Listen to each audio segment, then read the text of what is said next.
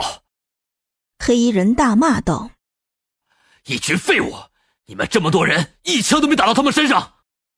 老大，我刚才打中他一枪。我我刚才也明明感觉打到了呀，可那人为啥没倒呢？这么硬啊！不过这小子想法真准啊，还好他没子弹了，不然非得要了我小命。”几个海盗心有余悸的说道：“往周围一看，他们已经倒下了十几个兄弟，现在他们就只剩下了不到二十人。”黑衣人也是满脸的诧异，当海盗这么多年，他从来没有见过枪法这么准的人，尤其是刚才远距离射击的时候，准度简直不是人呐！你给老子等着，杀了老子这么多兄弟！我必须让你血债血偿！说完，黑衣人朝着地上死掉的老虎狂射好几枪。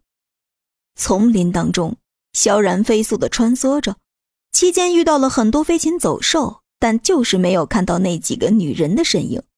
一边跑着，无数个想法从他的脑中环绕。那几个女人不会是走散了吧？他们几个不会蠢到再回去报仇的地步吧？唉，老虎兄弟，对不住了。想起刚才那只英勇牺牲的老虎，萧然心中满是愧疚与憎恨。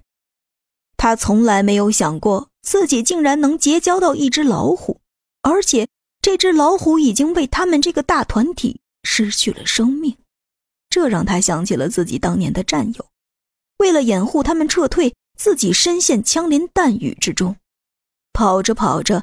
眼泪润湿了萧然的眼眶，不过想起刚才自己从远处听到那海盗的呐喊，他们一时半会儿应该不会离开这座岛了。